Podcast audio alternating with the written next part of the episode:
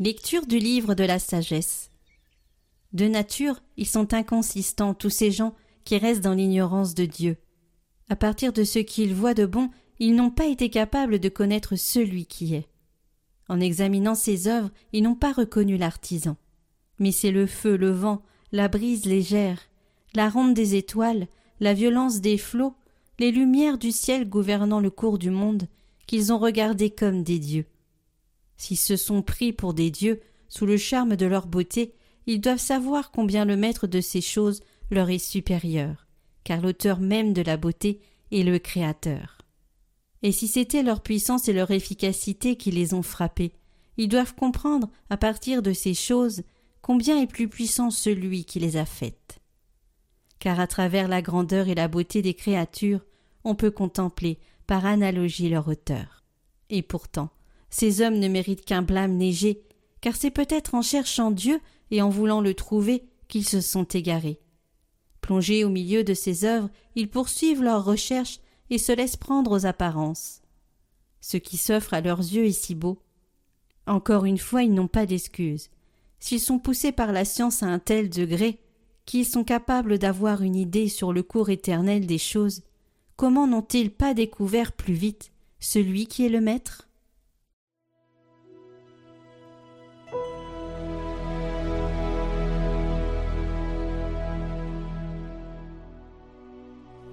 Les cieux proclament la gloire de Dieu.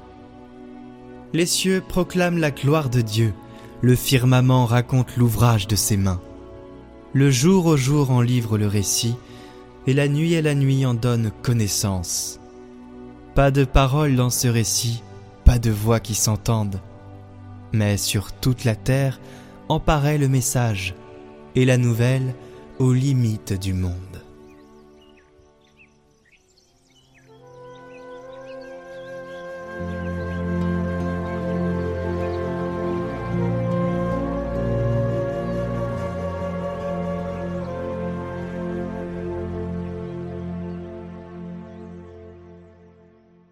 Évangile de Jésus-Christ selon Saint Luc.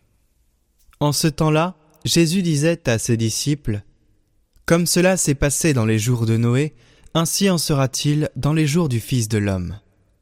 On mangeait, on buvait, on prenait femme, on prenait mari, jusqu'au jour où Noé entra dans l'arche, et où survint le déluge qui les fit tous périr. Il en était de même dans les jours de Lot. On mangeait, on buvait, on achetait, on vendait, on plantait, on bâtissait. Mais le jour où Lot sortit de Sodome, du ciel tomba une pluie de feu et de soufre qui les fit tous périr. Cela se passera de la même manière le jour où le Fils de l'homme se révélera. En ces jours-là, celui qui sera sur sa terrasse et aura ses affaires dans sa maison, qu'il ne descende pas pour les emporter, et de même, celui qui sera dans son champ, qu'il ne retourne pas en arrière.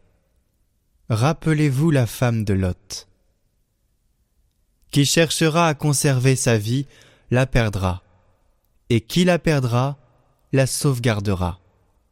Je vous le dis, cette nuit-là, deux personnes seront dans le même lit. L'une sera prise, l'autre laissée. Deux femmes seront ensemble, en train de moudre du grain, l'une sera prise, l'autre laissée.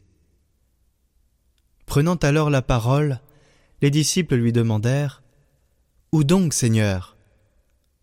Il leur répondit Là où sera le corps, là aussi se rassembleront les vautours.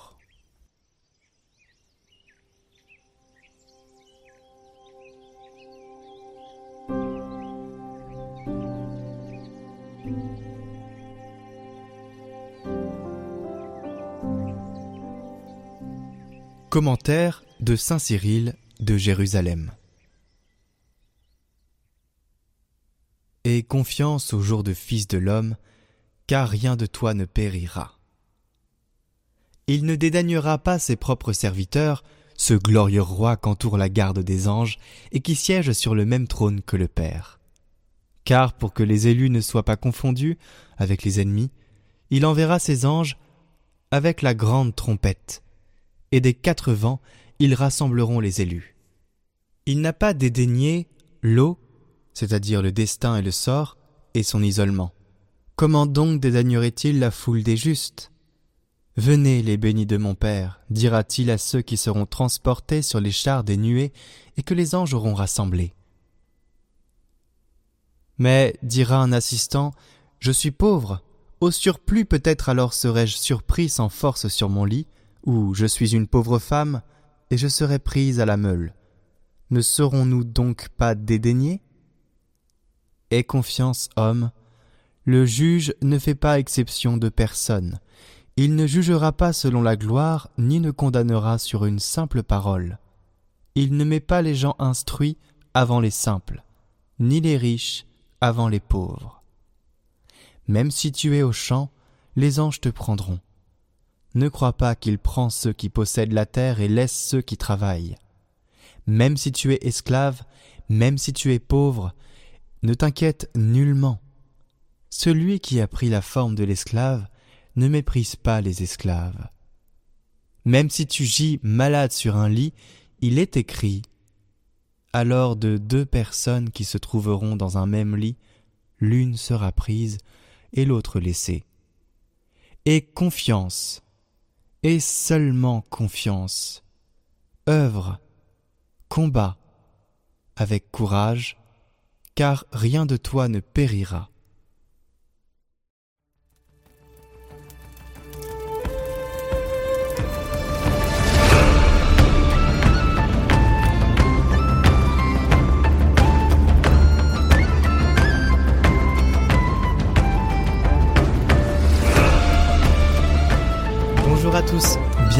Dans ce nouveau format qui va sortir un peu plus souvent sur Catoglade, la présentation de la vie des saints, où nous explorons aujourd'hui la vie extraordinaire de Sainte Élisabeth de Hongrie, dont c'est la fête, également connue sous le nom d'Élisabeth de Thuringe.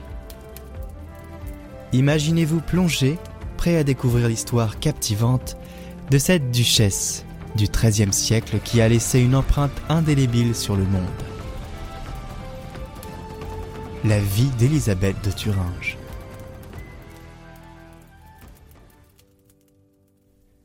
Élisabeth, princesse de Hongrie, fut fiancée à l'âge de 4 ans et mariée à 14 au Landgrave de Thuringe. Bien qu'elle n'ait pas choisi son mari, elle devint une épouse aimante.